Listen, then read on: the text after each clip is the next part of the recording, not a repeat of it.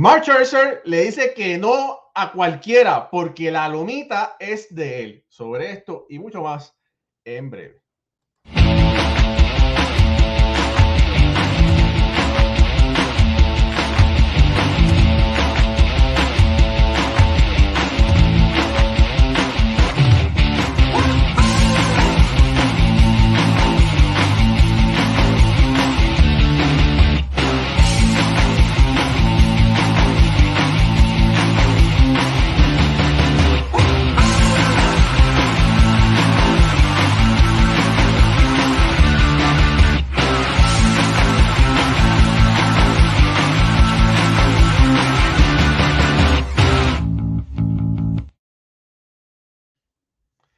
Saludos familia del béisbol, bienvenidos a otro programa más de béisbol entre amigos por aquí, por béisbol ahora.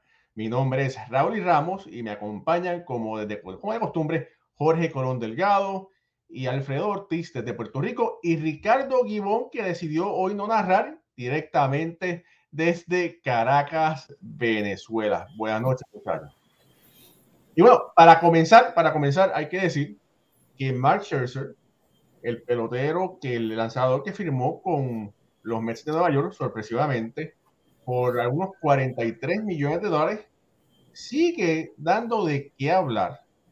Y no es porque sea malo, sino es que es muy bueno y cuando está en la zona no hay nada para más nadie.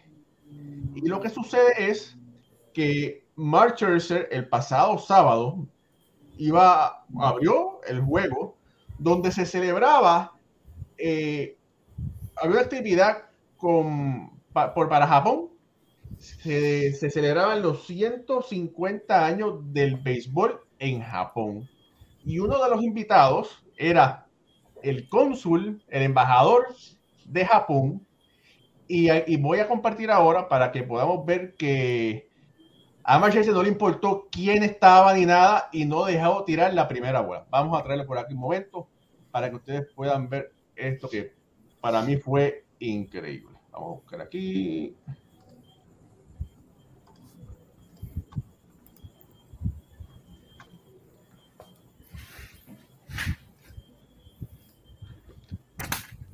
Ahí viene el hombre, ahí viene el hombre.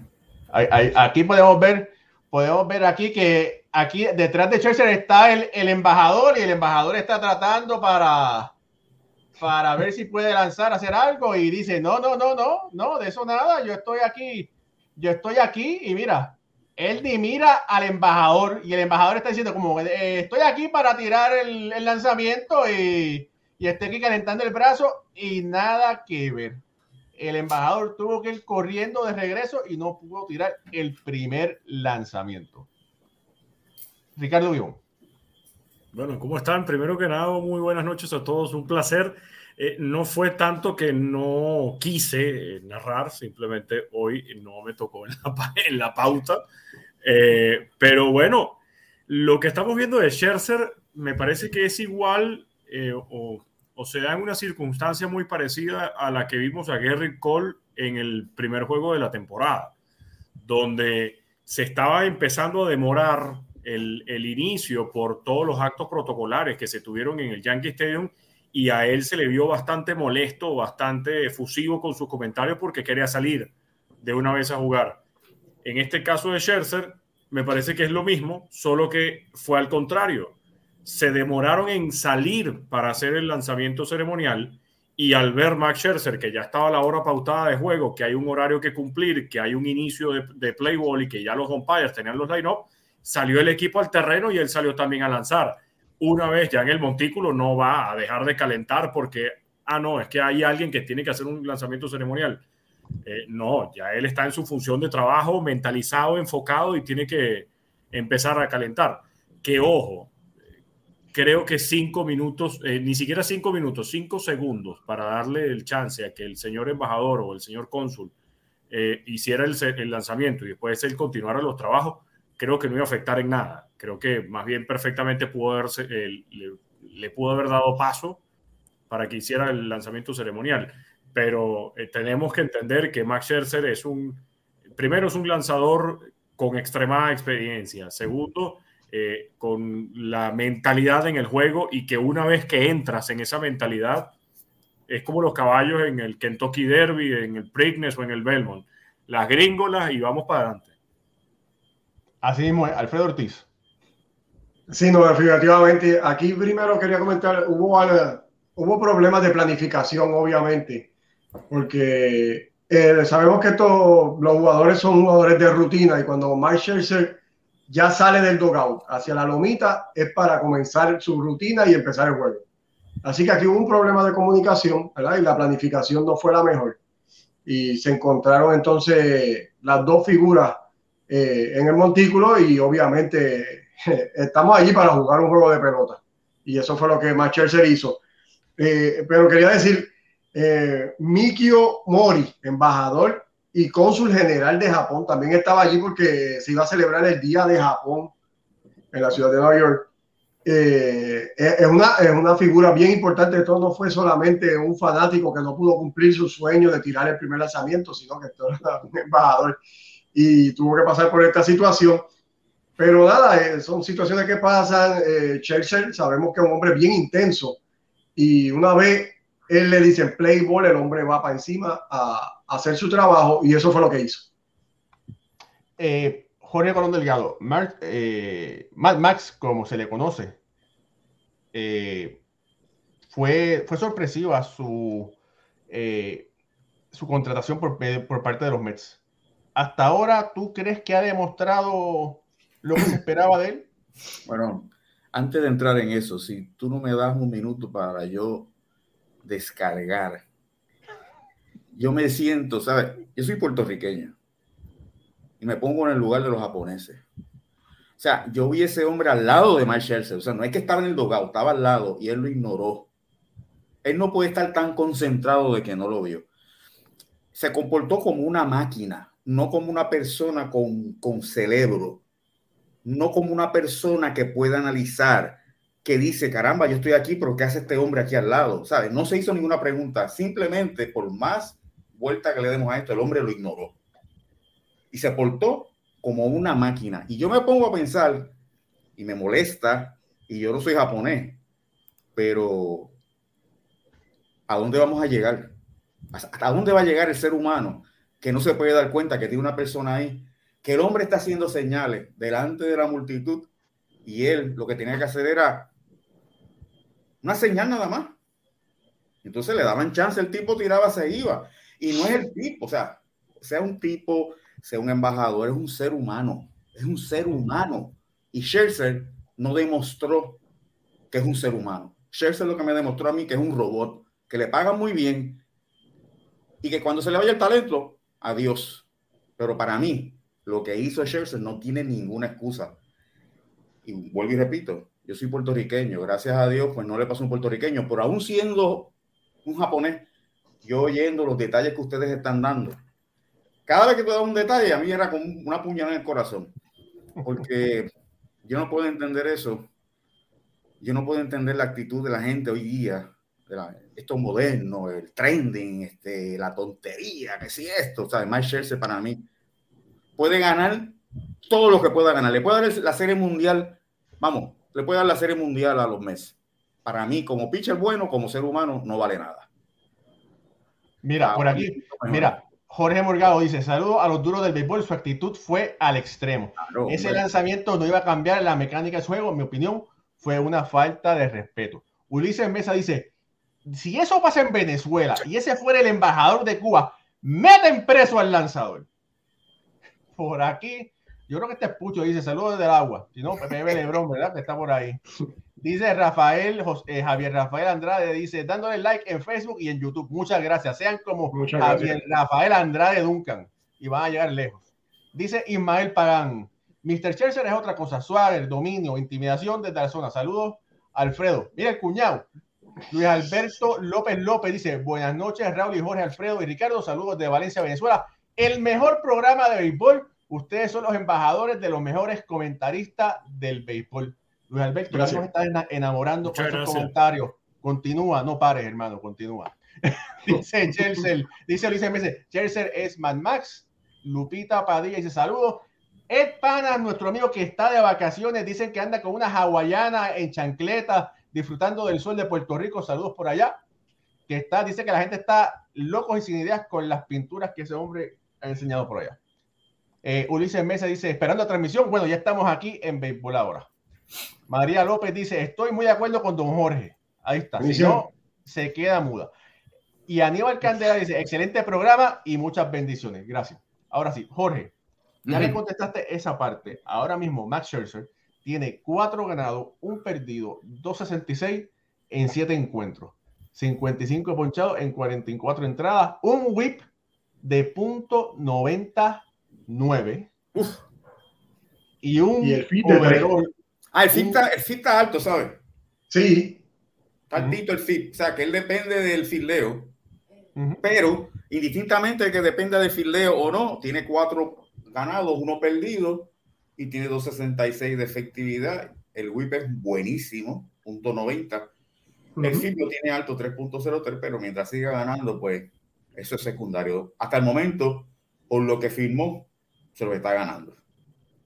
Bueno, eh, Maldonado dice saludos por ahí. Yo te voy a decir una cosa. Eh, yo creo que sí, que estuvo mal que no le dejó el chance a, al, a, no, no al embajador, a, cualquier persona, ¿verdad? Quizás eh, la, la, gentileza, pero yo he visto que lamentablemente hay muchos peloteros que dicen, este es mi trabajo, yo tengo que hacer esto, estoy concentrado y, y se olviden del resto del mundo. Y es algo que hemos experimentado en los parques de grandes ligas, Ricardo. No creen a lo mejor, ojo, siendo abogado del diablo y, y pensando muy ingenuamente, muchas veces, y creo yo que es así, los peloteros no, ellos no saben si va a haber un lanzamiento ceremonial, si va a haber algún tipo de acto o de homenaje previo al juego. Ellos creo que hasta así se maneja. Eso es un departamento aparte, el que sabe es el manager. Eh, los peloteros a lo mejor no están al tanto de esto y cuando Max Scherzer vio a una persona ajena al equipo, a lo mejor simplemente evidentemente lo vio. A lo que me refiero es que como no sabía quién era y como no, no estaba como previsto eh, bajo su conocimiento que iba a haber algún tipo de homenaje, él siguió con su rutina de calentamiento. A lo mejor, si hubiera sabido que iba a haber un lanzamiento ceremonial y que era esta persona la que iba a hacer ese picheo, bueno, eh, pues perfectamente pudo haberle cedido ese espacio, ¿no? Pero, Pero creo que en grandes ligas los peloteros no suelen saber o no tienen por qué enterarse si va a haber un, un, un lanzamiento ceremonial o no. Tenía el japonés al lado. Claro. Tenía un japonés es que... pelotero, tú sabes que, que, donde en la carrera de Scherzer, cuando él ha visto un japonés al lado, algo tiene que estar pasando. O sea, esto es lógica. Él pensaba que era el crudo, que era el crudo de la gente que, que el Y el hombre está al lado, se está, se está saliendo el brazo, tú sabes. No, no ¿Sabes sé. lo que pasa? Y lo que pasa es, mira, aquí hay una cosa también. Y quizás sea generacional. Yo veo las cosas de una forma y yo tengo que, yo tengo que verla.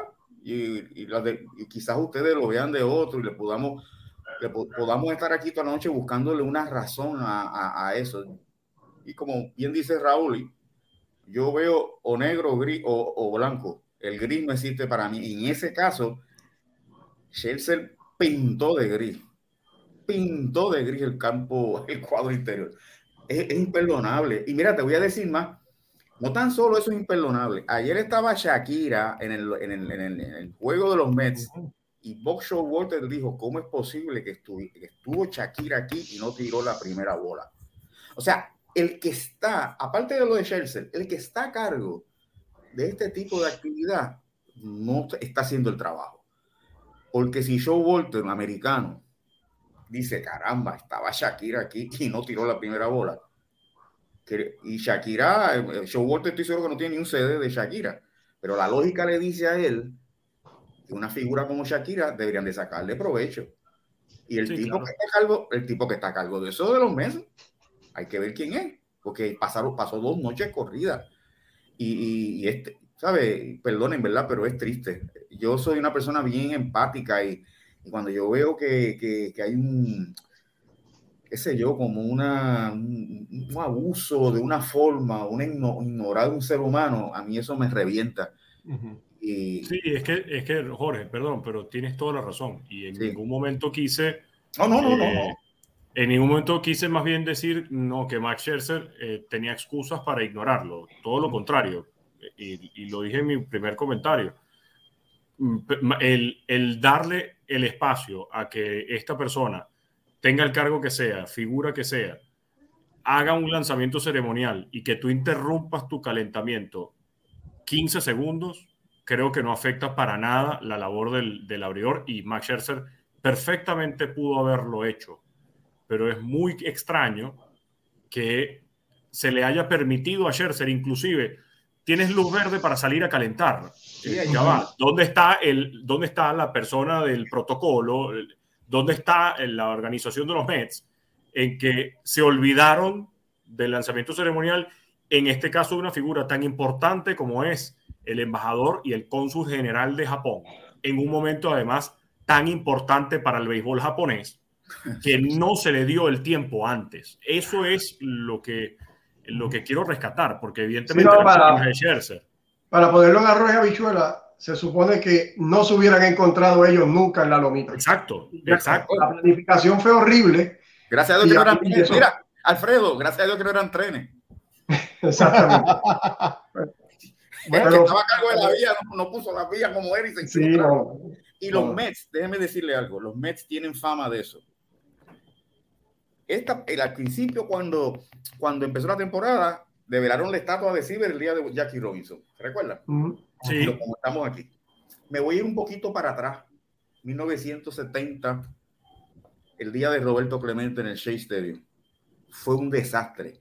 Estaba el cometa de Carolina que cogía al individuo y hay retratos comiéndoselo vivo en el dogado al tipo de los Mets, porque fue una desorganización tremenda. O sea que parece que genéticamente tienen eso en la sangre esta gente, ¿sabes? La forma de organizar las cosas no saben hacerla y todavía no han aprendido.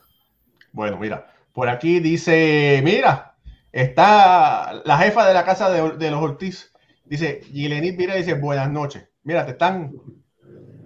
José Cura dice, buenas noches, Raúl y los muchachos, Yankee quedando 4-1 en la séptima entrada.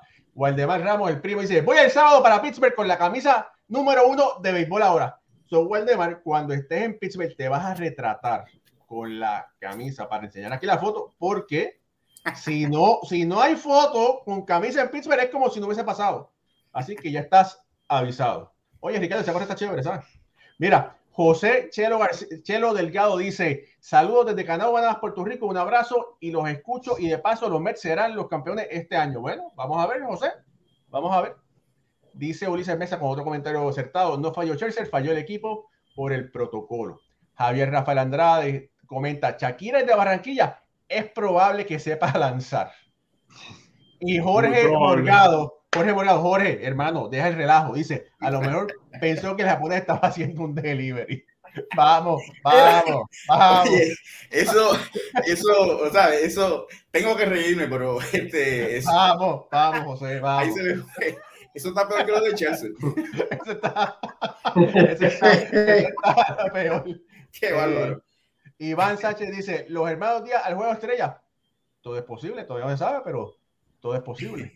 Y dice, no se trata de que era el embajador de Japón, aunque pudo haber sido yo, yo, yo, buen. Se trata de la falta de empatía de un ser humano. Claro, sí, claro que sí. Claro. Claro que sí, pero bueno. Mira, perdóname. Corto. Esa es, la, esa es la palabra que me faltaba ahorita en mi descarga. Empático, empatía. Gracias. Sí, bueno, ya, ya saben. Eh, oye, vamos a tener que preguntar a la, a la hija de, de, Jorge Coroña, al hijo, ¿qué hacía Jorge cuando los regañaba? Si los ponía de rodilla con granitos de maíz, o los miraba seriamente y decía, yo espero mira, que. Los miraba, los miraba nada más, pero nunca, gracias a Dios, no puse, no los castillé. ¿No, no, no lo mandabas a traquear allá a correr en la pista del hipódromo? No, no, no. No, está bien, bueno. Eh, bueno, para, para antes de brincar al próximo tema, ¿verdad? Hay que decir que los Mets, que perdieron dos de los tres juegos contra Seattle, tienen 23 y 13. Siguen eh, a cinco juegos y medio por encima de Filadelfia en el este. Y los Yankees, 25 y 9, están ganando. Así que bueno, eh, seguiremos hablando sobre eso próximamente. Quiero compartir con ustedes. El viernes tuve la oportunidad de ir a entrevistar a ella es un caballo. Eh, tuve la oportunidad de entrevistar a César Prieto, que está en el equipo clase A de los Orioles de Baltimore, los Ironbirds, que es dirigido por, también por un puertorriqueño. Y eso vamos a hablar en otro programa porque es una historia muy interesante. Saludos a Roberto Mercado y a, César que nos, debe estar escuchando. Eh, y quiero compartir esta entrevista con ustedes. Es cortita, pero muy interesante. Saludos familia, mi nombre es Raúl Ramos y estoy aquí con un invitado muy especial. Y bueno, directamente, no desde Cuba, porque ya llegó hace algún tiempo, está aquí en Estados Unidos quemando la liga y tengo aquí al gran César Prieto. César, ¿cómo te encuentras? No, gracias a Dios muy bien. Bueno, estás jugando extremadamente bien aquí en los Estados Unidos. Fuiste escogido jugador de la semana para aquí el equipo de los Ironbirds y de verdad que estás hablando con el bate. Dime cómo ha sido esa transición de Cuba a Estados Unidos en el béisbol. Bueno, ha sido, un poco como que adaptándose a un profesionalismo y, gracias a Dios esa adaptación ha sido bien positiva y, bien productiva hasta ahora. ¿Cómo, ¿Cómo, te ha tratado la fanaticada de, de Baltimore y de los Ironbirds? No, muy bien, hasta ahora me han acogido con, con tremendo cariño, con tremendo amor y tú sabes, eso, eso le da mucha confianza, sobre todo al, pelotero del día a día. Oye, eh, eres dueño de, de, una marca de 45 hits consecutivos bateados en Cuba. Aquí te hemos visto con más poder en el bate. ¿Cuál ha sido la diferencia? Sí, gracias a Dios tuve la oportunidad de, de, mejorar esa, esa parte de, de mi bateo que, que, carecía de, esa, de ese poder, pero eh, aumenté mi, mi, masa muscular, me puse un poco más fuerte y mejoré mi, un poco más mi técnica de bateo y gracias a Dios ha salido bien las cosas también. ¿Qué te parece este equipo de los Ironbirds y la organización de Baltimore? No, un gran team, un gran team que eh, eh, sobre todo muy familiar, todo el mundo, mucha hermandad y, y gracias a Dios todo bien. César, un mensaje para toda esa fanaticada de Cuba, porque hay muchos cubanos regados por el mundo. Pero César Prieto tiene fanáticos americanos de todos lados. Sí, que sigan creyendo en César Prieto, que siempre va a salir a darle el máximo y que siempre va a dar lo mejor de él. Bueno, familia, César Prieto a un paso de las grandes ligas. Este es Raúl Ramos. Hasta luego. Bueno. Mete palo, ¿sabes? No, no, no. El, eh, 370 decir... en Cuba. 370 bate en Cuba. No, no, el, el, tipo es un, es un gran bateador. Quiero poner aquí eh, un clip de él en, en, las prácticas de bateo, ¿verdad? Y ustedes pueden escuchar cómo se escucha ese bate. Vamos a ponerlo aquí.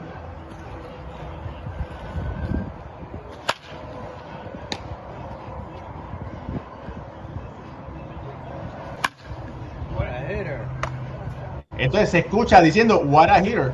Y entonces me hicieron la historia que, bueno, César está aprendiendo inglés. Y cuando la gente lo veía batear, y veían los lineazos, los, los compañeros decían, what a hitter, como diciendo, qué clase de bateador. Y eso es lo primero que aprendió César Prieto en inglés. Entonces, cada vez que César Prieto está, mete una línea y dice, what a hitter. y dice, what a hitter. De hecho, me gustaría que lo, volviera, que lo volvieras a poner y fíjense en el primer swing que hace, se oye, fíjense, el ruido es el, swing del sonido, de, la fuerza del bate bajando, es lo que hace el... y después la explosión de la pelota con el bate. Fíjense en ese primer swing. Vamos a ver.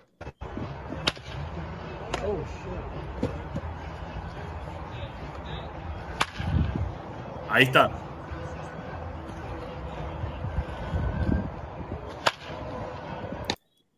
Estamos hablando de solamente 23 años. Lo cumplió el 10, de mayo pasado.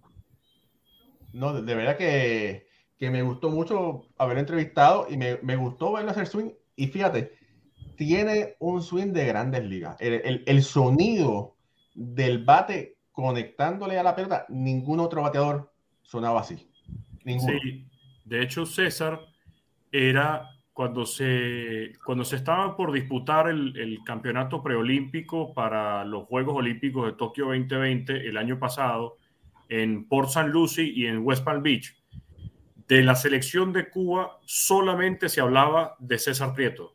Hablaban de lo gran, del excelente pelotero que era, de lo joven, de la versatilidad porque juega en segunda base y también juega en el campo corto, de cómo puede batear y todo se hablaba de César Prieto. Y resulta que en lo que llegó la, selección cubana a los Estados Unidos y llegaron al hotel, la noticia fue en ese mismo momento, porque César logró huir de su selección para quedarse en los Estados Unidos.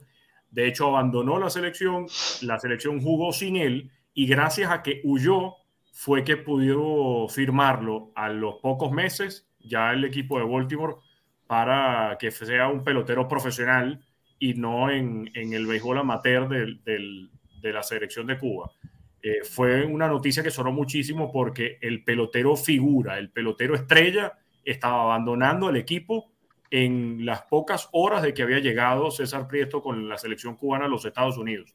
No fue el único que, que huyó, de hecho hubo otros cuatro o cinco peloteros que le siguieron el paso, pero el que más renombre tuvo fue César Prieto porque eh, por lo que representa dentro del equipo y por los grandes números que tenía de manera ofensiva y defensiva en, en la Serie Nacional el año pasado. Sí, me, gusta mucho el swing compacto que tiene, ve que no, no, mueve mucho la cabeza, se ve mucha estabilidad en, en ese swing. Y, y, como dice Raúl, y se ve un swing ya de grandes ligas, lo que tiene que ganar un poquito más de masa muscular, como él mismo está diciendo. Eh, cualquier persona que bate sobre 400, en la liga que sea, es un caballete. Este, César lo hizo en la temporada 2021 en la Liga de Cuba. Así que eh, esperamos cosas bien grandes de, este juego. 45 juegos consecutivos bateando de hit. Eso es, de verdad que eso es uno de esos grandes récords que son. El señor de Baltimore es Jorge Mateo. Este sí. es Mateo. 2.41 está bateando, tiene 27 años. O sea que tiene, eh, este muchacho César Prieto tiene terreno fértil para avanzar. Claro, ahora que si, si ahorita en clase A avanzada donde está en 21 juegos, batea 360, 354 eh, y tiene 7 honrones en 79 turnos, además de 18 carreras impulsadas, eh, el cielo es el límite para él. Sí. Había personas que pensaban que le van a comenzar en doble A, pero bueno, lo pusieron en clase A, en clase A dura que le dicen, y ha lucido muy bien. Están esperando ahora en cualquier momento subirlo. Él estuvo varios, perdió varios días por lesión, eh, un hamstring por el clima frío, ¿verdad? Eh, pero bueno, entendemos, o yo entiendo, que lo van a subir a doble A. Me imagino que posiblemente en algún momento durante el mediados de temporada entiendo que terminaría la toda temporada jugando doble A y el año que viene fuera a triple A. Eso es porque los Orioles de Baltimore quieren que sus jugadores tengan la experiencia de jugar en todas sus las categorías. Me gusta esa filosofía. Y si ese es el caso, estuviésemos viendo a un César Prieto para el 2024 en la Grandes Ligas. Muy bien. Y a lo mejor lo podemos tener por aquí, ¿verdad, Raúl? Bueno, sí, todo es posible. Todo es posible. Bueno, ya, ya lo tuvimos aquí. Pero bueno, sí, vamos a ver si lo podemos tener en vivo. vamos a tiene, tiene que tener una gran cantidad de historia. Mm, sí. Sí, sí, esos, peloteros, esos peloteros que vienen de Cuba tienen una historia eh, bien, bien eh, impresionante. Sí. Familia, esto es Béisbol Ahora. Nos pueden escuchar por Facebook, por YouTube. Nos pueden escuchar por los podcasts de Apple Podcasts, Anchor, eh, Spotify. síganos, denos like, suscríbase y ayúdenos a crecer compartiendo estos programas. Otra cosa que pasó que quisiera, que quisiera comentar que causó mucho revuelo, y voy a ponerla, voy a compartirla por aquí, es que ayer el señor Albert Pujols hizo su debut como lanzador y tuvo una entrada donde permitió cuatro carreras producto de dos cuadrangulares. Pero bueno, el equipo de Baltimore, eh, perdón, de, de San Luis iba al frente 15 a 2 y finalmente les anotaron cuatro carreras en la novena entrada y terminaron ganando 15 a 6, pero hubo muchas personas que estaban ofendidas de que Albert Pujols lanzara en la novena entrada. Eh, para mí, yo no tengo problema con eso. En muchas ocasiones, jugadores han, pues, han, los han puesto a lanzar cuando eh, los equipos tienen una ventaja grandísima o van perdiendo por mucho. En el pasado, grandes jugadores lo han hecho como Wade Box, Ichiro Suzuki, el mismo eh, José Canseco, por mencionar algunos. Y ahora le tocó a, a Albert Pujols, pero mucha gente estaba berreando. Jorge Colón Delgado, ¿qué te parece? ¿Tú crees que esto afecta el juego de alguna forma? A mí me parece que no. Habría que ver esos ejemplos que diste, por lo menos por lo que yo recuerdo, el equipo está abajo. Sí. Entonces, cuando el equipo está abajo con una ventaja bien, bien, bien amplia, para no eh, utilizar lanzadores, pues ponen a cualquiera. Ayer no fue el caso. Ayer fue que estaban ganando por mucho y trajeron a Pujols. No, yo no, yo no le veo ninguna, o sea, yo no le veo la lógica a eso. ¿Qué, qué engrandece? Primero que estaba tirando globo. No estaba tirando, no estaba tirando como, ¿sabes? Como usted estaba poniendo por ahí. Estaba, estaba tirando batting practice. Exactamente. Menos. Y él, no sé, francamente, no sé qué, cuál era el motivo del dirigente para poner a Albert Pujols en esta etapa de su vida, que lleva, creo que llevaba, creo que 10 juegos sin, sin, sin, sin, jugar, creo. Chequéate, leí algo de eso. Él lo que tiene que hacer es jugar primera base aumentar sus números. Eso, ese, ese, esa, esa exhibición que dio ayer de picheo, sí se va a recordar como un momento jocoso, pero no como un momento glorioso en su carrera, es mi opinión. Pero también como dice Ricardo, ojo, puede sentar un precedente. Entonces podemos ver equipos que hayan sacado ventaja y traen a, un, a, un, pitcher, a un jugador que no es lanzador. Pero ha pasado, ha pasado, tiene que estar por, por encima de cierta cantidad de carreras para que traigan a un non-pitcher.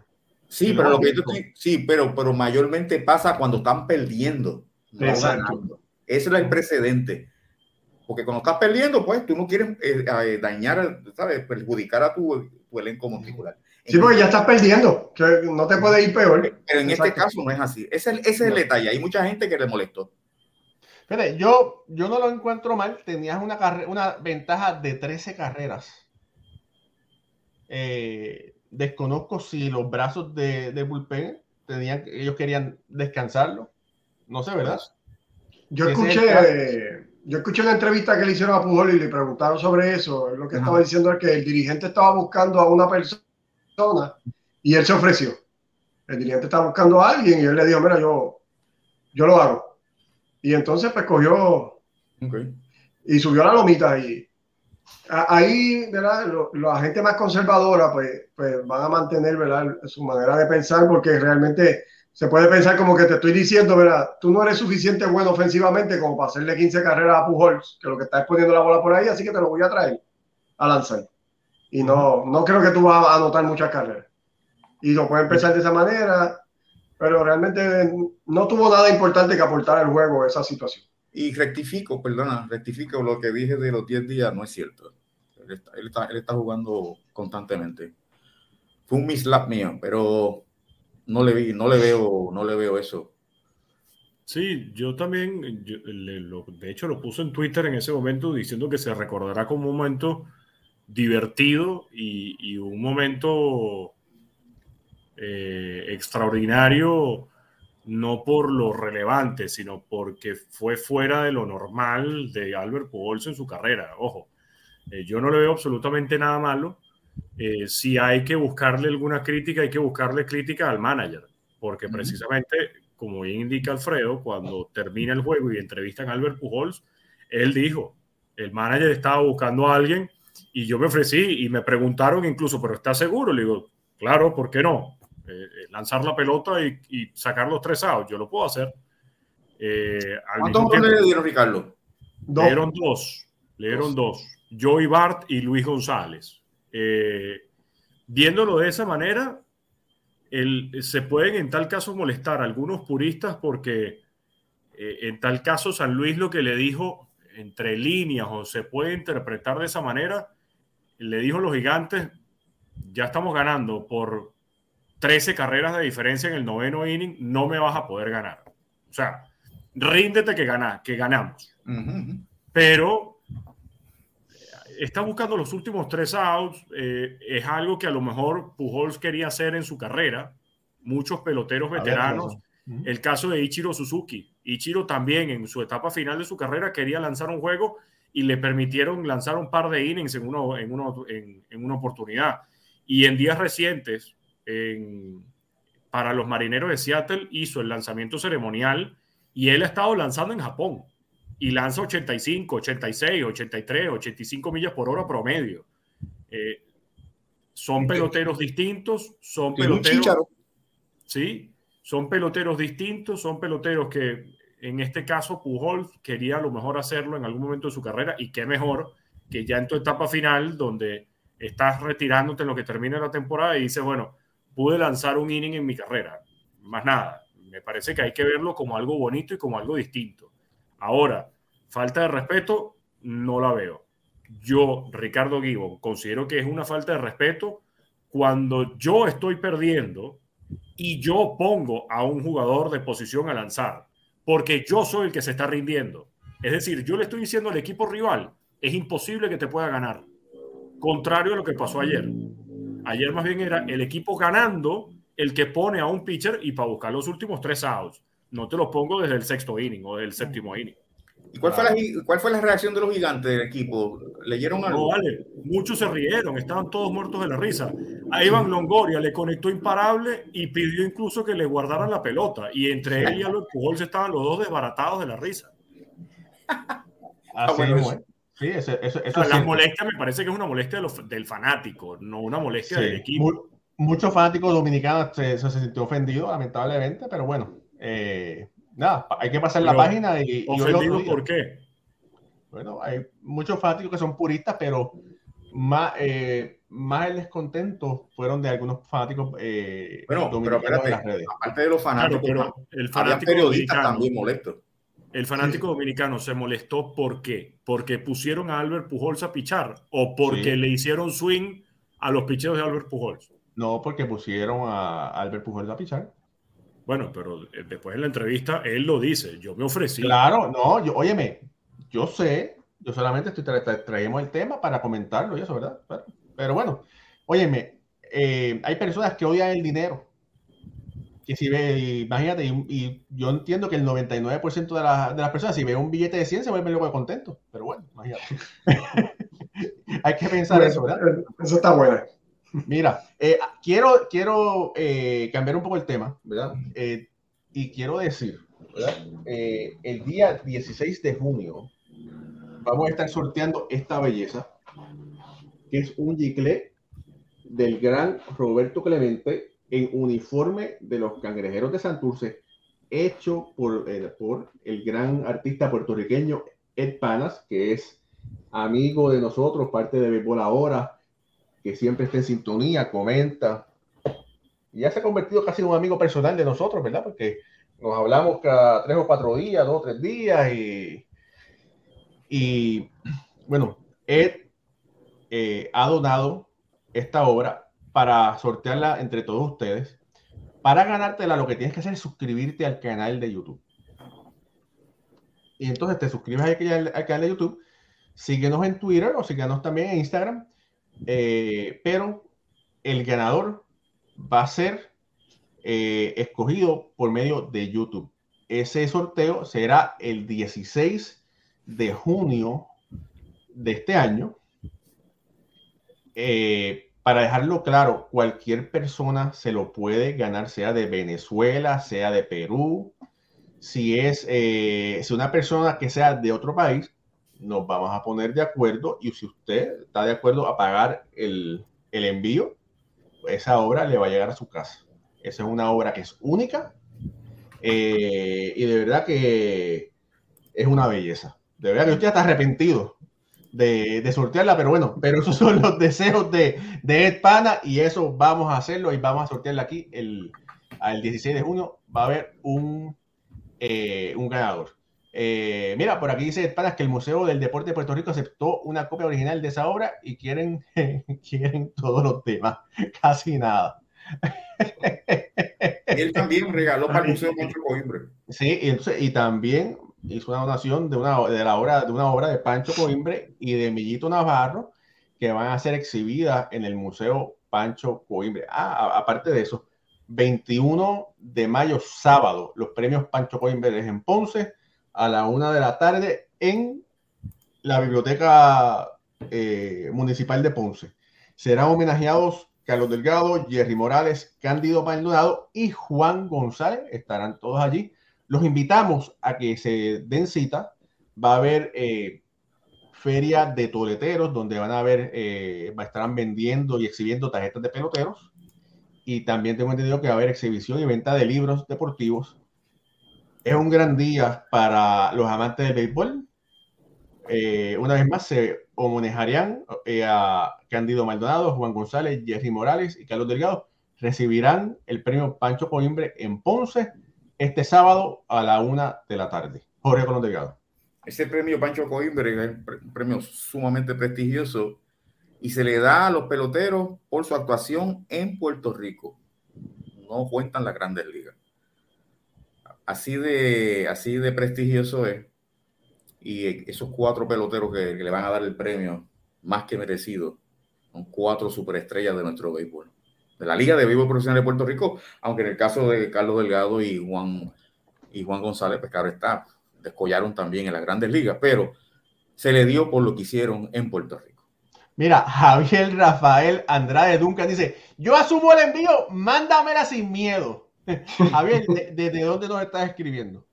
Bueno. Esa es la actitud. Eh, esa, es la, actitud que hay que tener, ¿verdad?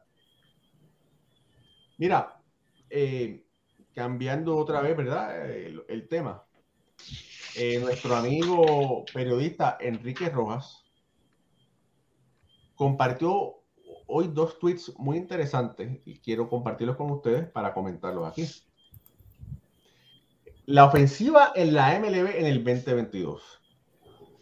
Global, los equipos están bateando para un anémico 2.34, el más bajo en la historia. ¿Puedes ponerlo un poquito más grande, Raúl? Vamos a ver si. Vamos a ver si puedo.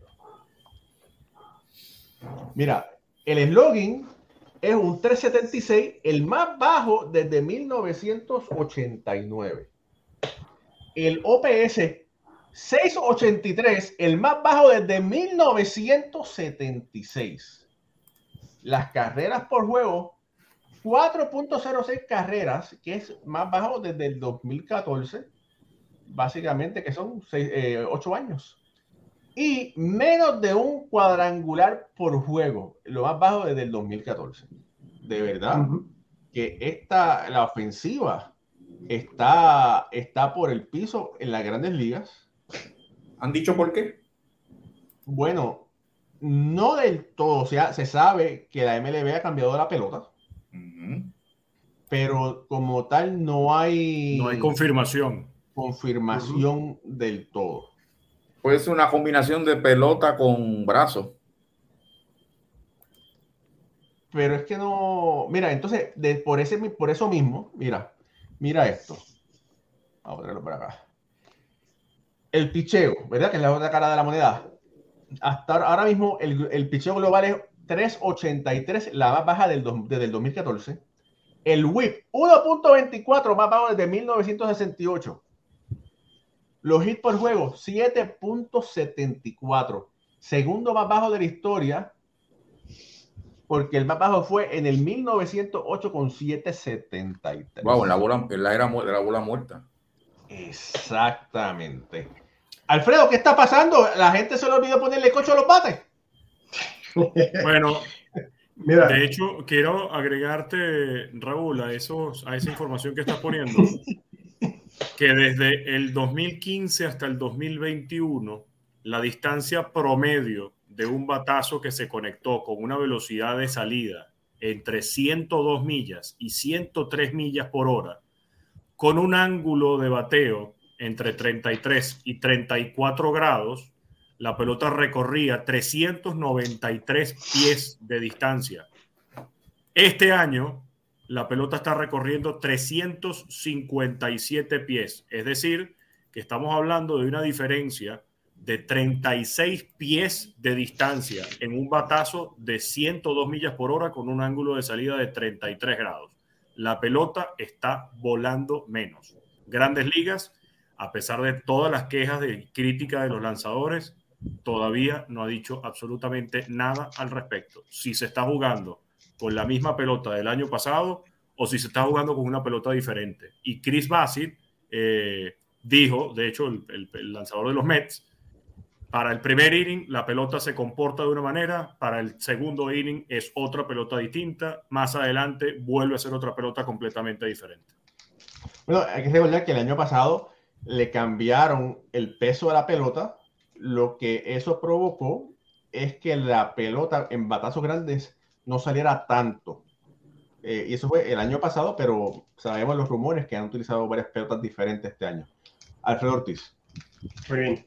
Mira, eh, para seguir dando numeritos, en el, hablábamos del 2014, que era el año en que eh, menos carreras se habían hecho en, estos últimos, con 4.07, y esa era la más baja desde 1981, que solamente se hicieron, y ese fue el año de, de la huelga, con solamente cuatro carreras por juego en el 81. Y quería darte un dato importante porque al principio aquí hablamos de qué impacto podía tener el bateador designado en universal, ¿verdad? Poniéndolo en la Liga Nacional. Pues mira, los bateadores designados, en el de, la Liga Nacional en estos momentos, está bateando para un raquítico 204. Eso es lo que están bateando los bateadores designados en la Liga Nacional. Y un OPS de 623, que es el más bajito de todas las posiciones, incluyendo el receptor, que tiene la posición más demandante, que que OPS 633 para receptores, 623 para el bateador designado de la Liga Nacional. O sea que realmente no está aportando casi nada la inclusión del bateador designado en la Liga Nacional. Y podemos ver algunos factores, ¿verdad? Puede ser los meses fríos, donde la pelota no viaja bien, lo de quizás el paro laboral, donde el sprint training fue un sprint training corto y quizás los jugadores pues, no estaban a 100% en estos primeros meses las bolas, como dijimos, el humidificador en, en, todos los parques que está afectando La, la, estructura de, la pelota. Hay muchas cosas que podemos hablar, pero sí tenemos que estar claros todos que, la ofensiva está, está disminuyendo y los equipos están dependiendo cada vez más del cuadrangular, se rehusan a jugar la pelota pequeña, a buscar eh, fabricar carreras y todo esto combinado es lo que tiene esta ofensiva raquítica que estamos viendo. Jorge. Mira, ¿ustedes no creen que esto del DH, si bien es cierto que ahora está en las dos ligas, pero había una liga que nunca había jugado con el DH y está pasando cuando, como cuando ocurren las expansiones en las grandes ligas, que hay que llenar hueco y en lo que, en lo que llegan bateadores buenos, que no los habían en la Liga Nacional, porque no, no, no habían bateadores designados, habían emergentes y ahora tú tienes la posición abierta, pero no existe ese talento. Fíjate, búscate lo de pateador designado, el mejor que podemos mencionar ahora, este Nelson Cruz, ¿verdad? Que es el, de mejor número que tiene por vida y no está, y no está bregando, no está, no está haciendo la labor este año, por las razones que sean. Por otra parte, tú tienes un Bryce Harper que está lesionado y está bateando. Tú tienes a un Pujols, pero no hay unos designados como que tú digas, caramba, en cada equipo hay un designado.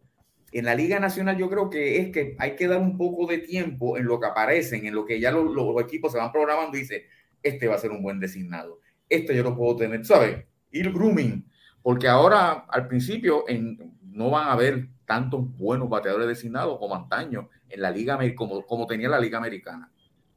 Sí, bueno, de hecho, los bateadores designados que están brillando pudieras hablar de Bryce Harper, pero porque está lesionado y son pocos juegos los que tiene. Exacto. Como designado para que se considere bateador designado. Sí, exacto, sí. Pero los otros estarían todos en la Liga Americana. Michael Brantley, que promedia 283, y el fenómeno Miguel Cabrera, que está batiendo casi 300 puntos, 296.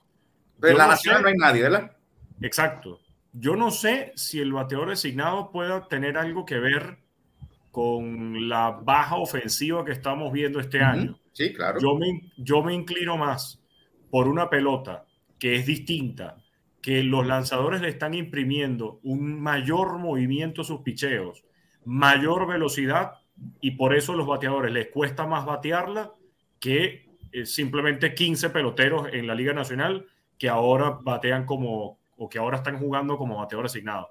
Y mientras exista este silencio de grandes ligas, donde desde el día uno no están las reglas claras, no están las reglas claras y no hay un comunicado de cómo se está jugando, seguiremos así hasta que en algún momento se pueda conocer más al respecto. Fíjense que incluso Jeff Passan publicó una nota hace dos semanas sobre la zona de strike, donde para este año, al parecer, o no se sabe si para este o para los años anteriores, la zona de strike con la que se evalúa los umpires es más grande que la que se ve en el cuadrito de las transmisiones y más grande que la que se ve en el play-by-play de la propia página de las grandes ligas.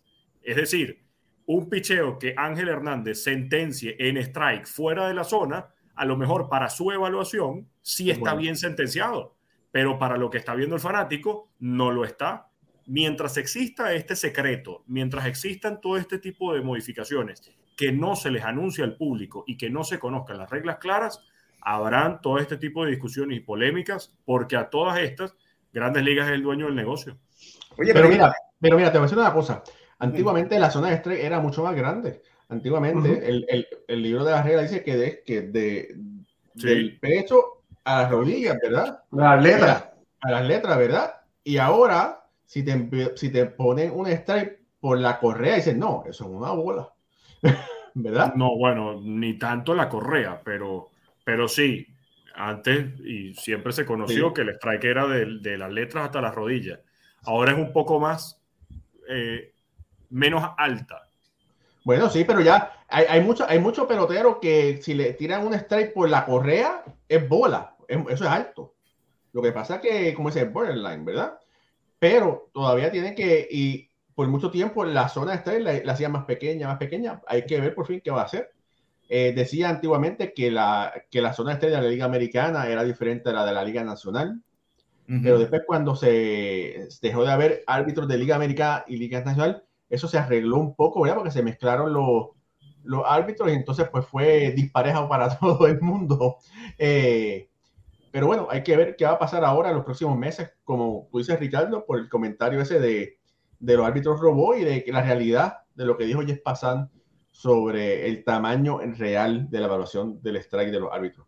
Mira, quería añadir algo, Raúl, quería añadirte algo de lo del bateador designado, lo último, ¿verdad? Que eh, en mi opinión, eh, no, no, solamente poner un jugador ahí, como estábamos diciendo, porque ese jugador, aunque no, no sea un bateador toletero, como, como estaba explicando, ¿verdad? Que Jorge estaba diciendo y bien, y bien dicho, pero como quiera que sea, es un jugador de posición y se supone, ¿verdad? Y como se analiza, ante, como analizamos antes de temporada, pudieran aportar más que lo que estaban aportando los lanzadores en esa posición ofensiva. Y no está pasando. Pero sí era lo que se esperaba. Obviamente, sabíamos que no había toleteros en la Liga Nacional que estuvieran sobre 30 cuadrangulares, 100 carreras ganadas impulsadas, eso no lo había. Pero sí había jugadores de posición que se supone que aportaran más ofensivamente y eso es lo que no está pasando en estos equipos donde están recibiendo una aportación bien raquítica en estos momentos de, de, bateador designado, no importa quién está usando en esa posición. Sí, no están produciendo. Sí, si tú tienes, tú tienes picheo y ahora tienes unos jugadores de posiciones que, que tienen que batear más que el pitcher. Tienen que batear más que el pitcher, No debe de estar tan bajo el promedio colectivo como para, decir, este, este es el más bajo desde yo no sé cuántos años atrás. Sí, yo creo que debe estar un poco más alto porque los pitchers no están bateando, tienen un buen punto. Pero mira, pero hay diferentes factores. Mira, por aquí dice K-Fig Iván. Dice, la mayoría de los jugadores saben bater para un solo lado del parque. Ah, bueno, que solamente quieren empujar la pelota, no quieren batear para la banda contraria, ¿verdad? Eh, lamentablemente en la Liga Menor le están enseñando que tienen que batear la de home run, que se olviden de, ir hacia el otro lado, de poner la, pelota en juego. Y eso es algo que, pues, que ha hecho algo malo para el juego. Dice José, eh, dice, ah, espérate.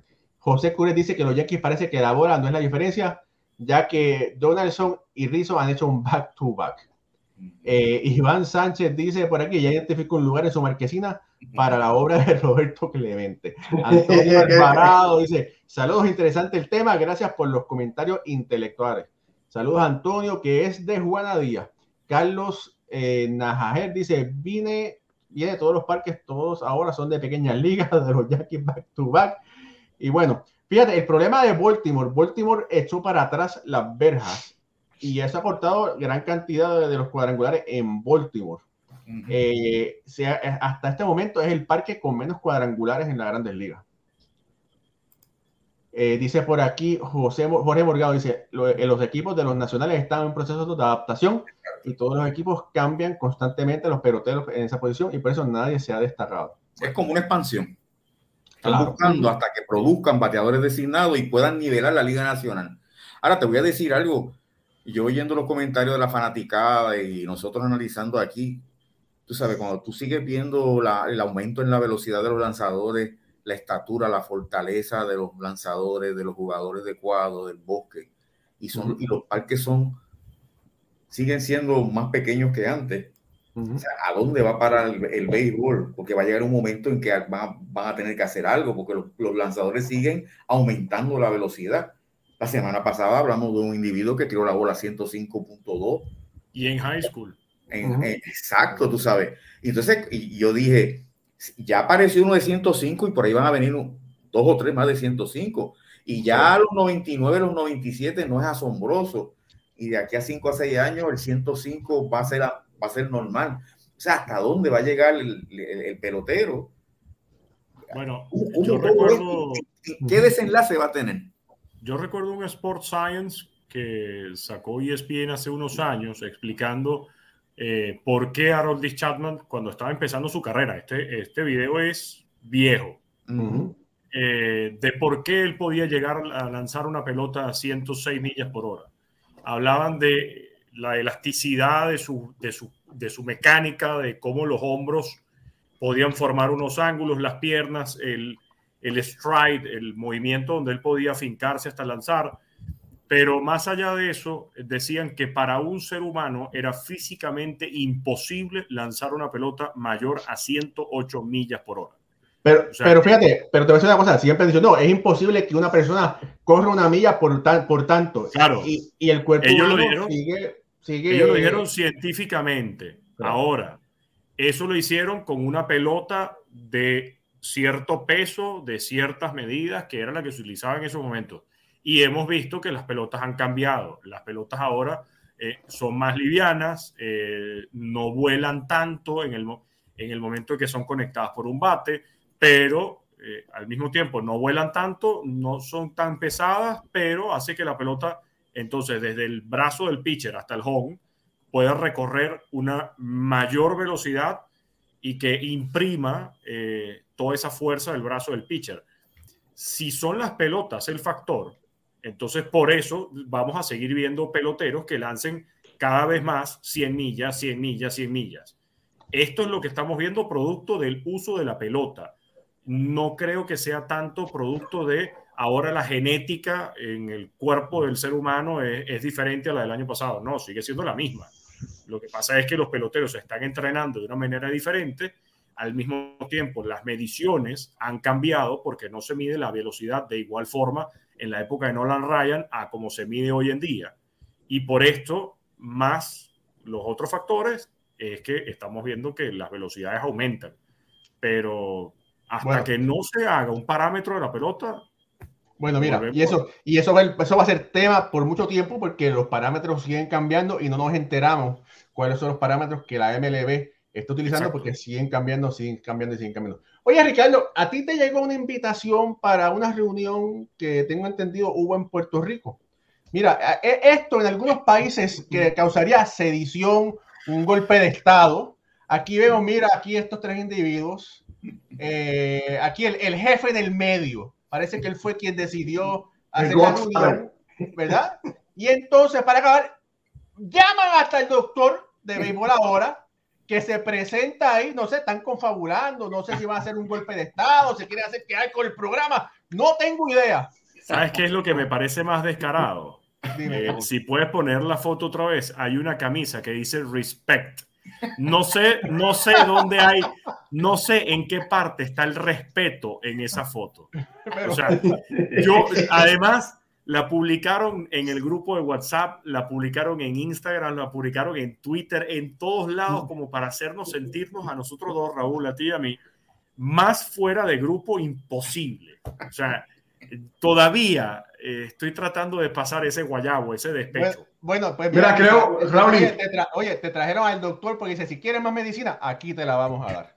Raúl, creo que para el mes de agosto se va a estar rifando esa foto. esa se la vas a enviar gratis a Ricardo.